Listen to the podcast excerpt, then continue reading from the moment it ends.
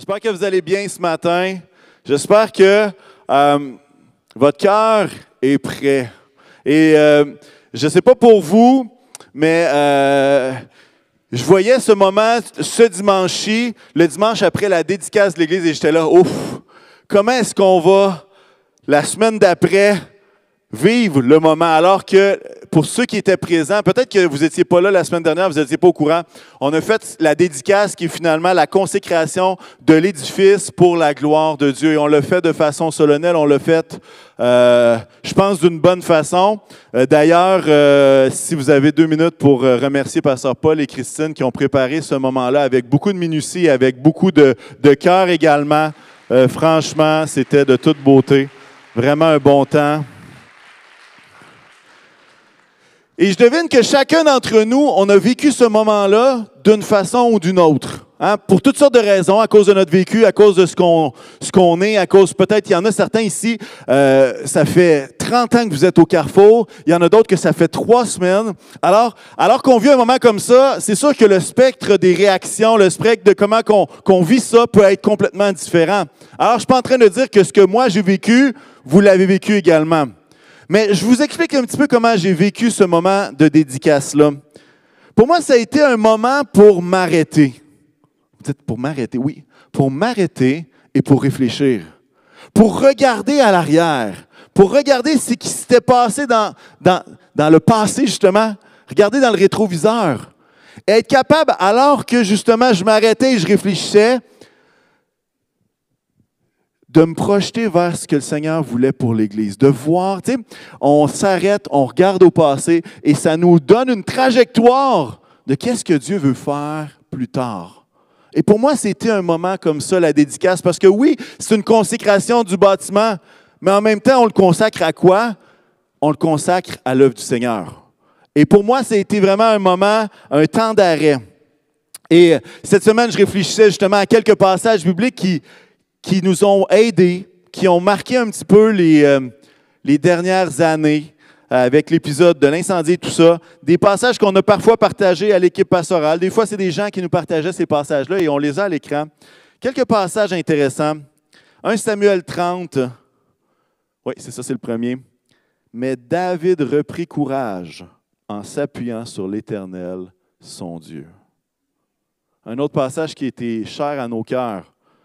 Jusqu'ici, l'Éternel nous a secourus. Et là, on fait comme wow. Et ça ne s'arrête pas au passé, ça, ça, se transpose dans le futur, même au psaume 100. L'Éternel est bon. Sa bonté dure éternellement et sa fidélité de génération en génération. Je ne sais pas si, pour ceux qui sont là depuis longtemps, vous avez reconnu des visages lorsque ça fait, il y avait des, des images des 40 dernières années. Mais à travers ce, simple temps d'arrêt pour se projeter dans l'avenir, c'était de voir, hey, le Seigneur bénit de génération en génération. Et, et ce matin, je ne ferai pas un retour de toute la dédicace de la semaine dernière, n'ayez crainte. Si vous voulez l'écouter, c'est disponible sur Facebook et YouTube. Hein. Lorsque c'est diffusé, ça reste en ligne. Mais ce matin, j'ai vraiment à cœur de nous parler de notre cœur. De notre cœur. Et, à quelque part, je réfléchissais que si on est capable de faire une dédicace d'un bâtiment, à quel point est-ce que ça pourrait être utile de faire une dédicace de notre cœur? Peut-être pas dans des termes aussi formels ou solennels, mais à quel point est-ce que notre cœur a besoin également d'être consacré, d'être dédié au Seigneur? Parce qu'au final, hein, notre corps, la parole déclare que notre corps, pour tous les croyants, est le temple du Saint-Esprit. Et d'une certaine façon, métaphoriquement parlant, la semaine dernière, nous avons consacré le temple, ou finalement le bâtiment, l'édifice, mais je crois que chacun d'entre nous, on est appelé à dédier notre cœur au Seigneur. Et c'est ça le titre de mon message, Dédicace de mon cœur. Et j'aimerais nous rappeler que notre cœur est tellement important que notre cœur est précieux. Il y a quelque chose là-dedans, aux yeux de Dieu, qui est précieux, notre cœur. Et lorsqu'on regarde certains passages, on va regarder quelques-uns. Dans Proverbe 4, ça va dire la chose suivante. Garde ton cœur plus que toute autre chose, car de lui jaillissent la source, les sources de la vie. Garde ton cœur plus que tout.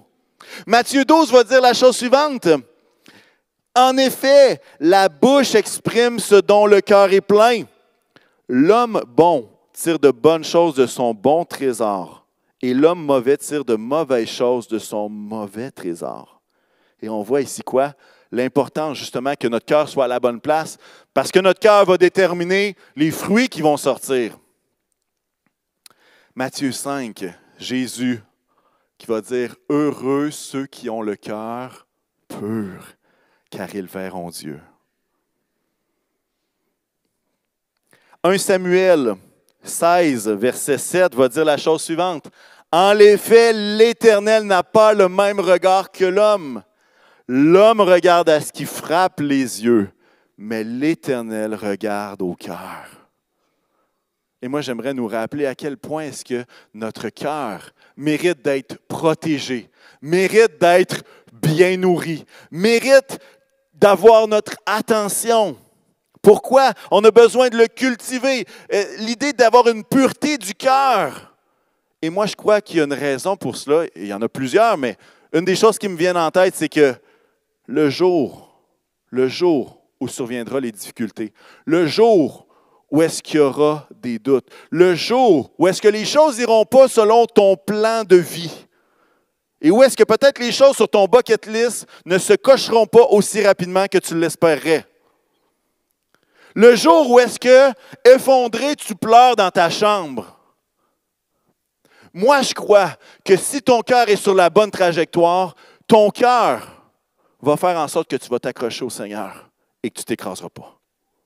Je crois dans l'importance de cultiver son cœur. Mais vous savez que pour nous, le cœur, ça veut dire quoi? C'est le siège des émotions. On le voit très émotionnel. Mais saviez-vous que pour les Juifs, ça ne parle pas uniquement de nos émotions? Les Juifs avaient une compréhension différente de la nôtre. Vous savez pourquoi? Parce qu'ils ne connaissaient pas les fonctions du cerveau. Ben, ben, ils réfléchissaient. Oui, ils étaient super intelligents, c'est pas ça le point. C'est que pour eux, ils ne connaissaient pas que tout l'aspect de la réflexion se passait ici. Eux, ils pensaient que ça se passait là. Alors, ce qui se passe, c'est que pour eux, le cœur n'est pas le siège des émotions. Nous, à cause de notre compréhension du cerveau, la science qui nous a amenés dans toutes sortes de, découvertes, ben nous, on a fait une distinction entre la tête et le cœur. C'est correct. Je veux dire, c'est pas mauvais. Mais il faut comprendre qu'à cette époque-là, ça se passait juste là. Parce qu'il avait vu que si le cœur arrêtait de battre, c'était terminé. C'est encore le cas aujourd'hui. Quoique les techniques de réanimation sont telles qu'il y a certaines personnes qui ont plus d'une chance au compteur. Merci Seigneur pour ça. Mais je vais juste vous montrer un tableau qui est un résumé, et euh, tu peux le mettre à l'écran, qui est un résumé euh, Bible Project, si vous connaissez ça. Si vous ne connaissez pas ça, c'est excellent. Faisait justement un résumé sur le cœur, et, et cette image-là est tirée. Et voici qu'est-ce que ça ressemble, le cœur, pour les Juifs de l'époque. À gauche, en haut, c'est l'idée de la pensée. La pensée vient du cœur. Les émotions viennent du cœur. Le physique aussi. Hein? Ils savaient qu'il y avait un organe qui s'appelait le cœur. Mais également, les choix viennent du cœur. Alors pour eux, ce n'est pas juste une question d'émotion. Dans différents textes de la parole, on voit que du cœur provient la sagesse, du cœur provient le discernement, du cœur provient la connaissance. Et dans notre tête, à nous, on dit, ben non, ça ne peut pas venir du cœur, ça, le discernement ou euh, la, sagesse. Ben non, c'est la tête. Ben, pour eux, c'est tout ça en même temps. Alors, quand je vais parler ce matin de la dédicace de mon cœur, vous ne le voyez pas, mais j'essaie d'avoir un cœur juif ce matin. OK? Il n'est pas circoncis, OK? Il est juste juif, OK? Dans le sens juif du terme. Il y en a justement qu'après, en tout cas, non, je n'y vais pas là-dedans. OK, on arrête ça là. Et vous savez, la dédicace d'un cœur ne se fait pas uniquement quand tout va bien. Vous savez que même la dédicace du bâtiment ne se fait pas parce que tout est parfait dans le meilleur des mondes. Il y a encore des difficultés, il y a encore des choses, il y a toutes sortes de patentes que je ne vous expliquerai pas ce matin. Mais je crois qu'une dédicace du cœur ne se fait pas juste quand tout va bien, quand tout est parfait, lorsqu'on a une saison de fruits abondants, merci Seigneur. Non, ça se fait en chaque saison, en chaque saison de la vie. Pourquoi? Garde ton cœur plus que tout parce que de lui jaillissent les sources de la vie. Amen. Alors, ce matin, je veux nous amener à dédier notre cœur dans trois aspects. Le premier, c'est nous dédions notre cœur à la gloire de Dieu. Vous savez ce qui va faire en sorte que la dédicace du bâtiment va avoir un effet? C'est parce qu'il va y avoir des gens qui vont dédier leur cœur à Dieu. Parce que si on reste tout assis en disant Hey, le bâtiment est consacré, c'est génial, j'espère que le bâtiment va tout faire à notre place. J'aimerais vous dire, n'attendez pas que les murs agissent.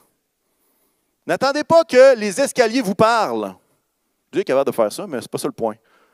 Mais en fait, dédier un édifice, ça signifie que ça va être des gens qui vont avoir un cœur dédié pour Dieu, qui vont le faire vibrer, qui vont le faire vivre, qui vont le rendre actif. Et à quelque part, je me posais la question cette semaine, comment est-ce que notre cœur peut être dédié à Dieu?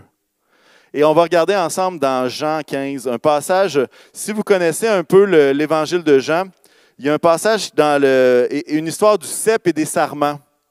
Il y en a, il y avait même une tonne pour ça aussi. Tu es le cep. En tout cas, ça, honnêtement, hors contexte, ça peut être vraiment bizarre. Tu sais, genre, je, tu es le tronc, nous sommes les branches. En tout cas, euh, mais il y a une image de ça dans Jean 15. Et au verset 8, voici ce que Jésus va dire. il va prendre cette image-là du cep qui est comme le tronc d'une vigne avec les sarments qui sont les branches sur lesquelles produisent des fruits. C'est pour ça que je vous en parle. Et il va dire la chose suivante dans Jean 15, 8. Il va dire, ce qui manifeste la gloire de mon Père, c'est que vous portiez beaucoup de fruits. Vous serez alors mes disciples. Le fruit extérieur manifeste la transformation intérieure. Le fruit extérieur manifeste notre communion avec le Seigneur intérieur. Et la question, c'est quels sont nos fruits, chers amis? Quels sont nos fruits?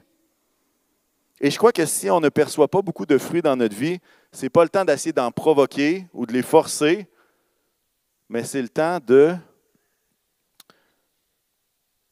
c'est le temps d'investir dans ce qui produit la croissance. Et là, à quoi je fais référence? Je fais référence à la prière, je fais référence à la louange, je fais référence à la parole, je fais référence à des relations significatives les uns avec les autres. Ces choses-là. Vous savez, dans les épiceries, des fois, ils ont des trucs, eux autres. Hein? Quand les fruits sont pas beaux, il y a un petit touch-up. Des fois, il peut y avoir un petit, un petit quelque chose qu'on rajoute pour qu'il ait l'air plus beau. J'aimerais nous encourager ce matin à ne pas faire comme eux. Si le fruit n'est pas beau, plutôt qu'essayer de le peinturer, pourquoi est-ce qu'on ne travaillerait pas la terre autour? Hum, intéressant. Des fois, on essaie de se camoufler devant le Seigneur, alors que Dieu nous appelle à être des cultivateurs qui vont cultiver cette terre pour que les fruits soient plus beaux, pour que les fruits soient plus abondants. Et ce qui manifeste la gloire de notre Père, c'est que nous portions du fruit, du fruit en abondance. Et à quelque part, comment, de façon pratique, comment on peut faire pour qu'il y ait des fruits qui soient suscités? Et c'est Jean-Baptiste qui, je pense, nous donne une phrase très courte, mais qui, à mon sens, est très punchée, à mon sens, est très lourde de sens. Il va dire qu'il grandisse et que je diminue. Et ce qu'il est en train de dire, il n'est pas en train de dire, Jésus, je veux que tu prennes quatre pouces de plus. Puis moi, je veux, je être comme à terre. Non, il est en train de dire, Seigneur, prends plus de place dans ma vie. Prends plus de place et que ce qui vient de moi-même en prenne un peu moins. Vous savez pourquoi? Parce que le Seigneur se plaît à briller à travers nos faiblesses, à travers ces, ces choses qui ne sont pas parfaites dans nos vies. Et le Seigneur nous appelle à lui laisser plus de place, qu'il grandisse et que je diminue. Alors ce matin, si vous dites, moi je veux dédier mon cœur à la gloire de Dieu, je vous encourage à faire la chose suivante, à vous engager à, laisser plus de place au Seigneur afin que lui puisse faire pousser les fruits que seul lui peut faire pousser. Vous savez que dans la. Je ne sais pas si vous avez déjà atteint ce niveau-là, ou ce, ce, ce cul-de-sac-là, où est-ce que tu as essayé par tes propres forces de créer toutes sortes de fruits, puis tu arrives à un moment où est-ce que tes efforts mènent à pas grand-chose. Et là, tu as fait des efforts en fou, là, puis tu t'es donné. Et tu arrives à la fin, puis tu te dis, écoute, c'est un raisin gros de même, il est pas beau, il est tout pourri, puis j'ai travaillé pour ça. Il y a des fois où est-ce qu'il faut atteindre la limite de notre capacité humaine pour ensuite comprendre qu'il se pourrait bien que ce soit le maximum que vous puissiez faire par vos propres forces. Mais ce n'est pas la limite que Dieu peut accomplir dans la vie de moi et de vous, de nous tous. Et il y a un moment où il faut apprendre où est-ce que, non, si je continue comme ça, ce qui grandit, c'est moi dans ma vie, et ce qui diminue, c'est Dieu dans ma vie. Alors que Jean-Baptiste nous suggère le contraire, qu'il grandisse et que je diminue. Vous savez, des fois, il y a cette idée de, on remet à Dieu nos vies. Tout le monde a un cellulaire ou presque. Hein, c'est quasiment, ça nous colle à la peau, on l'a tout le temps. Mais j'aimerais vous donner cette image-là. C'est comme si on, on dit à Dieu, je te donne ma vie, mais on oublie de donner le code. Seigneur, je te confie mon cœur, mais tu n'as pas le code. Fait que garde-toi d'essayer de le trouver là, ou de faire la séquence, les droites, puis tout ça. Pourquoi? Parce que finalement, on ne donne pas libre accès à Dieu dans nos vies. On lui donne l'accès hmm, qui nous rend confortable. Je ne sais pas si récemment vous avez accueilli des gens chez vous. Hein? Il y a de ça deux ans, accueillir des gens chez nous, c'était quasiment euh, criminel. Maintenant, c'est permis, vous avez le droit. Vous avez le droit d'inviter des gens chez vous. Merveilleux, n'est-ce pas? Pendant la COVID, on avait aussi un grand avantage, celui de ne pas être obligé de faire le ménage parce qu'anyway, personne ne venait chez nous. Fait qu'on n'avait pas besoin d'investir une tonne d'heures là-dedans. Hein? Là, maintenant, c'est différent. Le droit d'inviter des gens chez vous. OK? C'est une excellente nouvelle. Et c'est comme ça qu'on bâtit des relations également. Mais est-ce que ça vous est déjà arrivé? Il y a quelqu'un qui vient chez vous puis vous dites Hey, je vais vous faire un petit tour du propriétaire.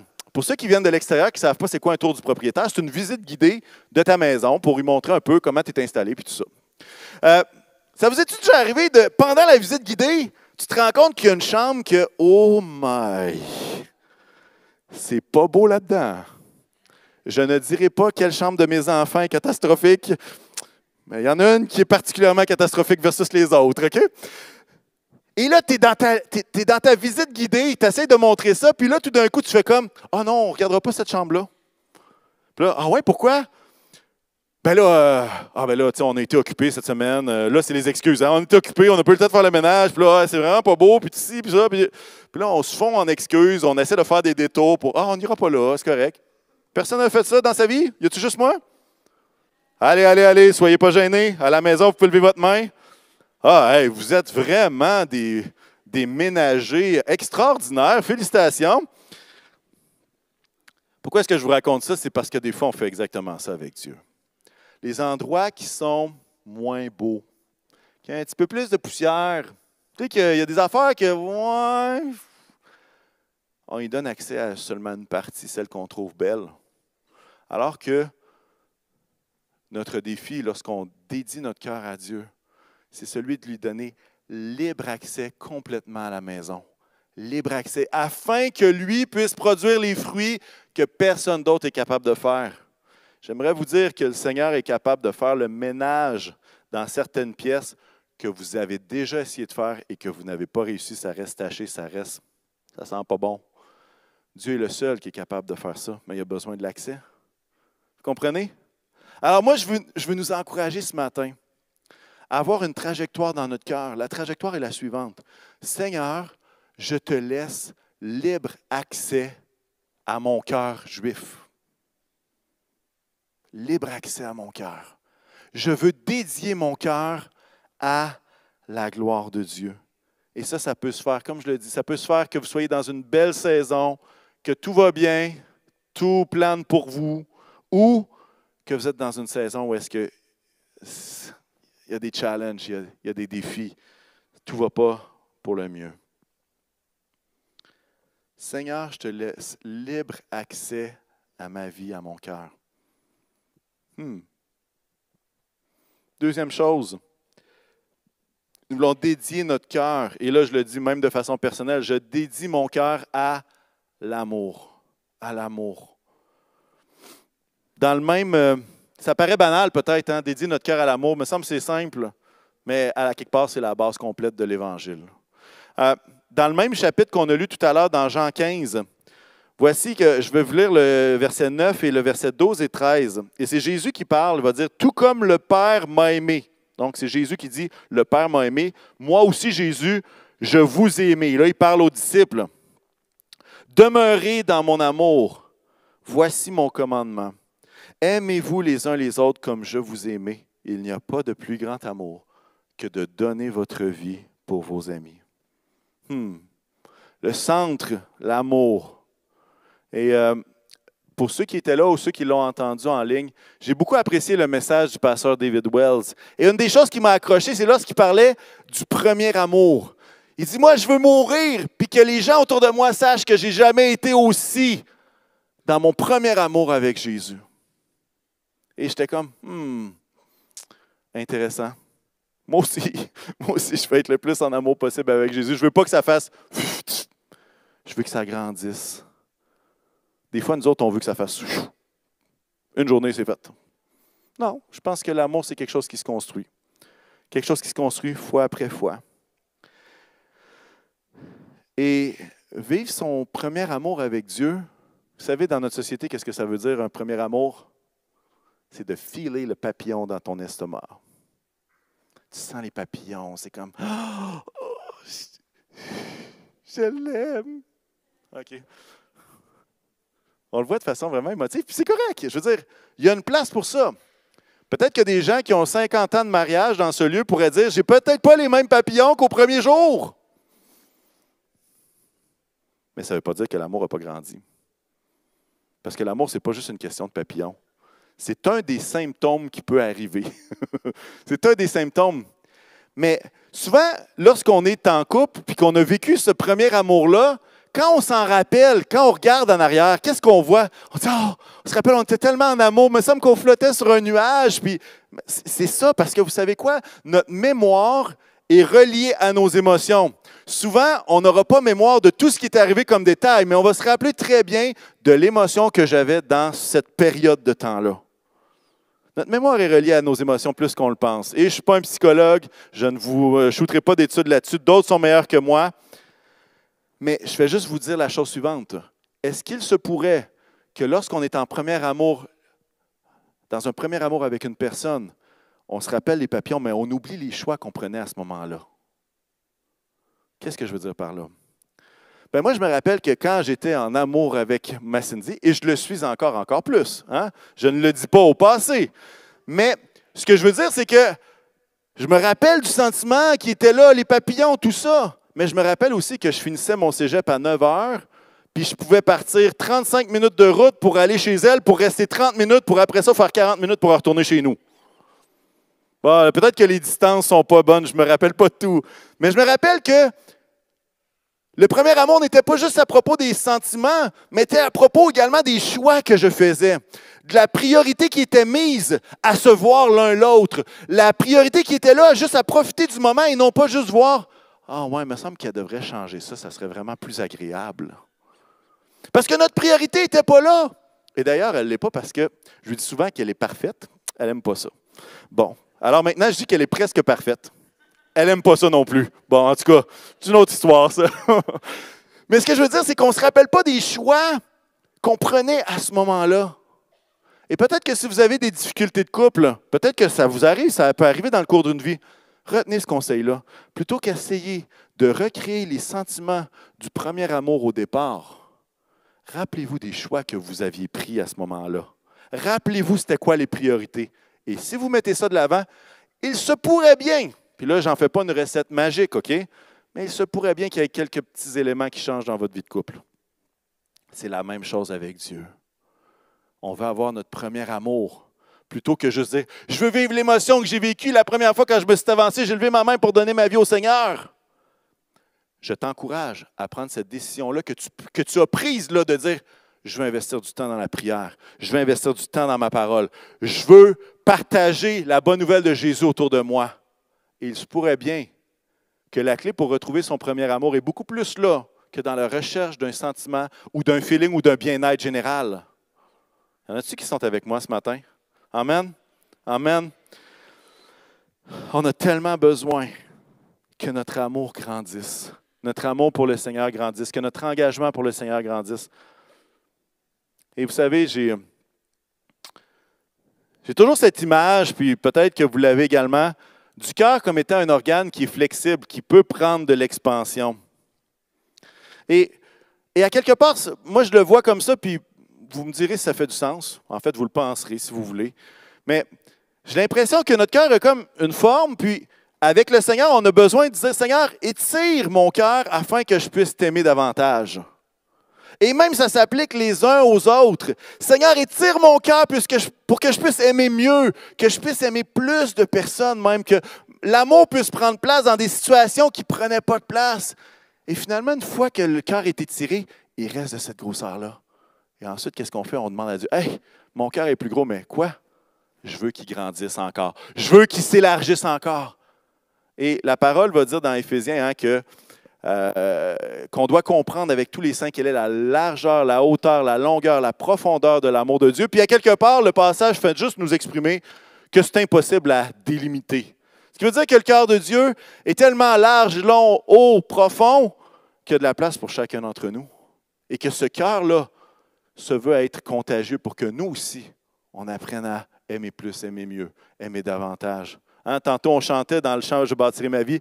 Rends-moi passionné de ceux que tu aimes. Ça, c'est les gens qui nous entourent. Aimez-vous les uns les autres. Aimez votre prochain comme vous-même. Euh,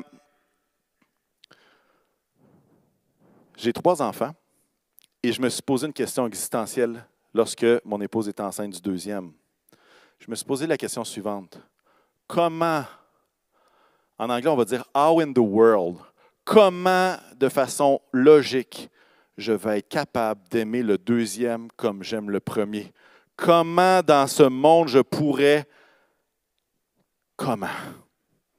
Et il y en a que ça, provoque même de l'anxiété dans le sens que, comme, je ne veux pas que le deuxième se sente moins aimé parce que là, je suis tellement content du premier. Puis, bon, on peut aller loin dans ces scénarios-là. Mais je me suis posé la question comment je vais faire pour aimer mon deuxième enfant tout comme j'ai aimé le premier? Vous savez ce que j'ai découvert?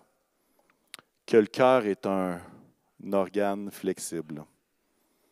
Et pour une raison que je ne c'est difficile de déterminer le nombre total de gouttes d'amour ou euh, le nombre total de cubes d'amour qu'il peut y avoir dans le cœur d'une personne. Mais on se rend compte que le deuxième, le deuxième arrive, puis ben, on l'aime autant.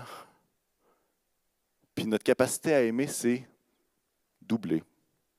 Bon, maintenant, ceux qui en ont 5, 7, 10, 12 enfants, vous me direz jusqu'à quelle limite le cœur s'élargit? Moi, à trois, c'est correct. Euh, c'est assez pour moi. Je vais laisser l'expérimentation aux autres. Mais ce que je sais, c'est que le cœur s'agrandit. Le cœur s'agrandit. Et moi, j'aimerais nous mettre au défi. Alors qu'on veut dédier notre cœur à aimer, moi, je ne crois pas que le cœur atteint une limite de personnes à aimer. Je crois que chacun d'entre nous, que ce soit au balcon, que ce soit ici au premier niveau, que ce soit à la maison, chacun d'entre nous, on est capable d'aimer une, deux, cinq, dix, quinze personnes de plus. On est capable de les porter dans notre cœur. Peut-être vous dites, mais c'est impossible, il me semble qu'il n'y a plus d'espace. Il est possible de prier, Seigneur, élargis mon cœur afin que je puisse aimer mieux, afin que je puisse aimer davantage. Seigneur, je dédie mon cœur à t'aimer d'un premier amour et je dédie mon cœur à aimer ceux autour de moi. Je ne sais pas, moi, j'ai, le goût de mon cœur à être dans cette trajectoire-là. J'ai le goût que mon cœur soit sur cette trajectoire-là, sur cette cible-là. La cible que mon cœur soit pour la gloire de Dieu. La cible que mon cœur soit dédié à aimer.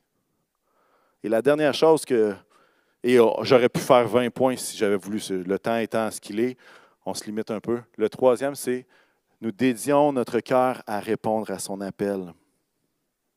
Parce que moi, je veux un cœur qui est prêt à répondre oui. Oui. Oui. Non? Oui. Ah, OK, c'est bon. Je suis toujours émerveillé quand je lis les évangiles et que Jésus se promène, puis à un moment donné, il voit un pêcheur, puis il dit Hey, suis-moi. Il laisse sa barque, il laisse tout, puis il se met à le suivre. C'est comme Wow! Ça, c'est un vrai oui. Il y a quelque chose de, beau là-dedans. Puis un autre qui est collecteur d'impôts, une job qui était mal vue, mais simplement payante, parce que le travail au noir, ça n'a pas existé, ça n'a pas commencé à exister au 20e siècle. Hein. Et lui aussi, Jésus va lui dire Hey, suis-moi. il laisse la table il se met à suivre Jésus. Un oui. La puissance de dire oui à Dieu. Et euh, parfois, on a l'impression que la vie chrétienne, c'est de dire non, non, non, puis non. On a l'impression que c'est ça. Mais la réalité, c'est que la vie chrétienne, c'est de dire oui aux choses importantes. Et je vous donne une image. Quand je vais au resto, puis que la serveuse est à côté de moi pour prendre ma commande, moi, ce que je fais, c'est que je ne lui dis pas non, je ne prendrai pas la salade. Ah non, le filet de saumon, ça ne me tente pas du tout. Le thé glacé, non. Les calmars, non. Le poulet barbecue, non plus. Non, ça ne me tente pas aujourd'hui. Je suis désolé, ça ne me tente pas. Euh, non, non, non. Ah, non, non, ça, non. Le spaghetti. Ah non, je suis au resto, je ne veux pas manger du spaghetti. Imaginez le temps que ça prendrait pour passer une commande s'il fallait dire non à tout le, à, tout le menu. Mais vous savez qu'est-ce qui se passe quand je vais au resto? Puis que je dis, je vais prendre les côtes levées fumées avec bacon. Quand je dis oui à quelque chose, ça implique nécessairement que j'ai dit non au reste. Pourquoi? Parce que mon oui est un vrai oui. Parce que je l'ai choisi. Et parfois, on a l'impression que la vie chrétienne, c'est non, non, non, faut pas que ça. Non, non, non, non, je faut pas que ça. Non, non, non, faut pas que ça. Moi, j'ai l'impression que la vie chrétienne, c'est beaucoup plus de dire oui aux choses importantes et aux choses utiles, aux choses qui donnent gloire à Dieu. Point. Et le reste, vous savez, si vous êtes sur le point de vous marier, je vous recommande fortement de ne pas dire non à toutes les filles qui sont autour, mais de dire oui à une seule et, d'aller dans ce sens-là. Ça va être pas mal moins long, je vous le garantis que d'avoir besoin de dire non à 4 milliards de personnes sur la planète. Un oui. Être capable de répondre oui à Dieu. Et parfois, on s'enferme d'un fleur du tapis. Pourquoi? Ben, parce qu'on se sent obligé de dire non à toutes sortes de choses. Puis on oublie de dire oui aux choses importantes. Je veux dédier mon cœur à répondre à son appel, à répondre oui et vous savez quoi? Le Seigneur appelle ici plusieurs personnes dans différentes directions. Hein? La, parole nous dit que l'Église est comme un corps et Christ est la tête. Et qu'il y a un même esprit qui habite en chacun de nous. Et ce même esprit-là va appeler un à une chose, va un à une autre, va donner un don à un et un autre à un autre. Et, ça fait en sorte que chacun d'entre nous, on est des appelés du Seigneur. Vraiment. Puis, euh, à quelque part, Seigneur nous appelle encore à le servir en tout lieu. Et on est des envoyés dans nos milieux de travail, dans nos cercles de famille, nos cercles d'amis, à travers notre voisinage, travers des endroits où est-ce qu'on s'implique bénévolement, dans des lieux communs. Partout, on est des envoyés. Pourquoi? Colossiens 3, 23 va dire la chose suivante. Tout ce que vous faites, faites-le non comme pour des hommes, mais pour le Seigneur. Là, je l'ai dit à l'envers. Faites tout ce que vous faites, faites-le de tout votre cœur, comme pour le Seigneur et non pour les hommes. Et moi, je crois qu'il y a des gens ici qui sont appelés à être des travailleurs dans le milieu de la santé. Je crois qu'il y a des gens ici qui sont appelés à être dans le monde des affaires. D'autres qui sont appelés à être des aidants naturels, à aider les gens autour d'eux, des personnes significatives. D'autres qui sont appelés à prier, intercéder. D'autres qui sont appelés à répondre par une aide concrète aux gens autour d'eux d'autres qui sont appelés à servir comme pasteurs, comme évangélistes, d'autres qui sont appelés à réconforter les uns les autres, d'autres qui sont appelés à travailler dans une usine, dans une, usine, dans une shop, d'autres qui sont appelés à travailler au service à la clientèle et on, est triste pour vous. Non, on est de tout cœur avec vous. C'est ainsi, c'est pas le fun. Mais on est tous appelés à un endroit ou à un autre. Puis je nommerai pas tous les corps de métier, là. je ne veux pas insulter personne, mais vous comprenez? Vous pouvez même mettre votre corps de métier ou la chose que vous savez que Dieu vous appelle à faire dans cette liste-là. Une chose que j'ai apprise, c'est qu'il n'y a pas de meilleur endroit où être que dans sa volonté. Peut-être que votre job, n'a pas tous les avantages du monde, mais si vous êtes à l'endroit où est-ce que Dieu veut que vous soyez, c'est le meilleur endroit où être. Et une des décisions de répondre à l'appel de Dieu, même comme pasteur, a été une des meilleures de ma vie. Pas parce que tout est parfait, que c'est la job de rêve, que tout est facile, mais parce que c'est l'endroit où est-ce que Dieu m'appelle à être. Et chacun d'entre nous, on a besoin de discerner à quel endroit Dieu veut que nous soyons pour être capable de répondre quoi?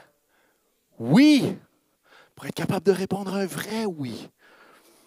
Je vais inviter les musiciens à s'approcher à ce moment-ci. Votre oui est important. Et à quelque part, c'est ça le cri, hein? Nous dédions notre cœur à répondre à son appel. Nous dédions notre cœur à dire oui. Puis on pourrait mettre un astérisque à côté, de dire oui rapidement. Ah, ça, c'est un autre game, c'est un autre message. C'est une autre difficulté. Mais d'être capable de répondre oui. Peut-être que tu es dans un moment tough ce matin. Puis tu es là, tu te dis, coudon, euh, répondre oui, ça veut-tu dire que je vais devenir missionnaire aux Philippines? Puis si quelqu'un ressent l'appel, saisis-le ce matin. Ils en ont besoin, c'est correct. Mais ce que je veux dire, c'est la chose suivante. Il faut dire qu'au Québec aussi, on en a pas mal besoin. Je ne le dis pas de façon euh, supérieure du tout, euh, on a franchement besoin. Saviez-vous que même dans les assemblées de Pentecôte du Canada, c'est rendu qu'on a des missionnaires ivoiriens soutenus par leur association d'église des assemblées de Dieu qui viennent comme missionnaires soutenus financièrement par leur association et qui deviennent pasteurs à Gatineau, euh, un autre à La Salle et qui sont en train de devenir des missionnaires au Canada, au Québec. Hmm. Dans notre tête, c'est juste nous qui les envoient, hein, mais non. Il y a de la place ici aussi pour ça. Je ferme la parenthèse euh, du missionnaire en Philippines. Mais peut-être que toi, tu es dans un, moment tough, puis tu te dis, alors répondre oui à Dieu, ça veut dire qu'il va m'envoyer aux extrémités de la terre? Bien, vous savez quoi? Des fois, dire oui à Dieu, ça veut simplement dire de lâcher prise et d'être capable juste de dire, Seigneur, là, j'ai atteint le bout de mes efforts personnels. Là je lâche prise, puis mon oui, c'est juste, je te laisse le contrôle de cette situation-là. Ça peut être un oui à Dieu, très concret et très réel.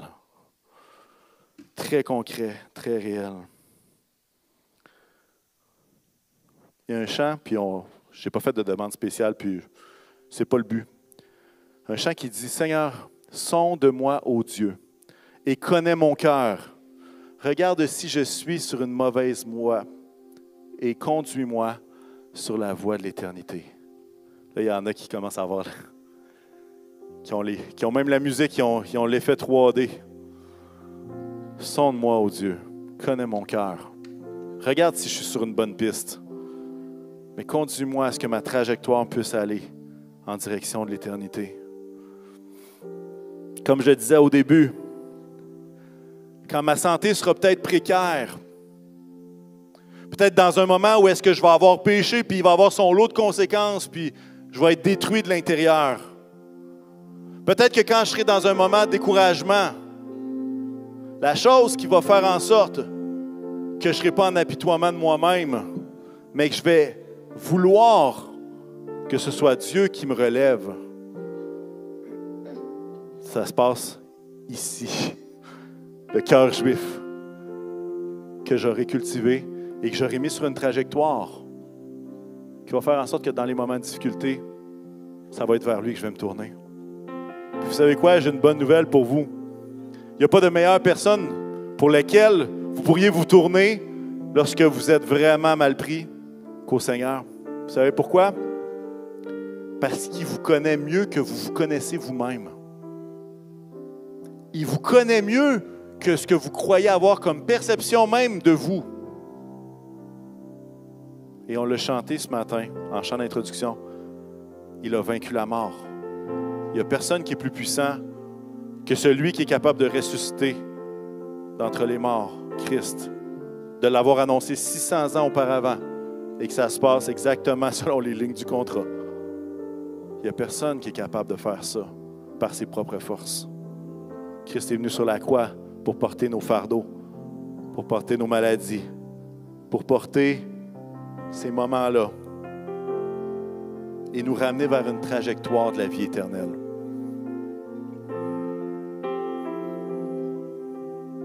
Nous voulons dédier notre cœur à la gloire de Dieu. Nous voulons dédier notre cœur à aimer. nous voulons dédier notre cœur à répondre à son appel. Et euh, j'ai revisité cette semaine un personnage, Josué. Histoire courte, les Juifs, les Israélites sont en, esclavage pendant 400 ans. Ils sortent de l'Égypte avec Moïse, font le tour du désert, connaissent tous les grains de sable. Et ensuite de ça, Moïse est remplacé par son jeune assistant qui est, qui est Josué et qui, lui, avec l'armée qui s'est construite, vont conquérir le pays qu'on appelle Israël maintenant. Et à la fin de sa vie, il fait exactement un peu ce que je vous ai dit que j'ai fait pendant la dédicace. Il s'arrête, il considère les choses et il se projette alors qu'il est au crépuscule de sa vie. Dans Josué 24, ça va dire qu'il était très vieux, avancé en âge. Et il va dire la chose suivante, il va parler à tout le peuple. Et il va dire, dans Josué 24, 15, il va dire, j'ai considéré toutes ces choses, j'ai vu Dieu agir, j'ai vu des grandes choses se passer. Maintenant, vous pouvez choisir de servir qui vous voulez. Si vous voulez que ce soit les dieux des Amoréens, si vous voulez que ce soit les autres, faites ce que vous voulez. Mais quant à moi et ma maison, nous servirons l'Éternel. Quant aux autres, je veux vous encourager, mais moi, moi et ma maison, nous servirons l'Éternel.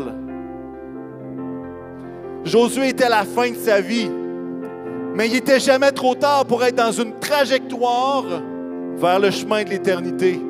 Il ne voulait pas abandonner, il ne voulait pas laisser tomber. Puis il était prêt à le déclarer, même s'engager au dernier moment de sa vie. Et ce matin, j'aimerais qu'on puisse faire exactement ça. S'arrêter, considérer la bonté de Dieu, considérer ce qui s'est passé dans les dernières années. Et être capable de dire, si je continue comme je suis présentement, où est-ce que ça mène? Où est-ce que je m'en vais? Où est-ce que je m'enligne? Et de faire exactement comme Josué en disant, moi je veux dédier mon cœur aux choses importantes. Et ce matin, je vois un temps où est-ce que chacun d'entre nous, on va être mis au défi de dédier notre cœur. Il n'y a personne qui va aller prier pour vous. Mais moi, il y a plusieurs moments qui ont été construits, des pierres angulaires de ma vie avec le Seigneur, qui ont été tout seuls en avant à juste dire, Seigneur, fais ce que tu veux dans ma vie. Et je crois que de la même façon qu'on l'a fait de façon solennelle pour le bâtiment la semaine dernière, je crois que ça peut être à votre place, ça peut être à l'avant. Mais d'être capable de dire, Seigneur, on va laisser les trois les trois euh, sous-points. Je dédie mon cœur à l'amour, je dédie mon cœur à la gloire de Dieu, je dédie mon cœur à répondre à son appel ou à dire oui. Et moi, honnêtement, vous vous avancez pas, ça me fait rien. Moi, je suis en avant. Parce que moi, je veux que mon cœur soit dans cette trajectoire-là. Je regarde en arrière et je veux que mon cœur soit aligné vers les choses essentielles. Pourquoi? Parce que le Seigneur n'a pas fini avec nous autres. Il n'a pas fini avec nous autres. Est-ce qu'on peut juste se lever ensemble ce matin?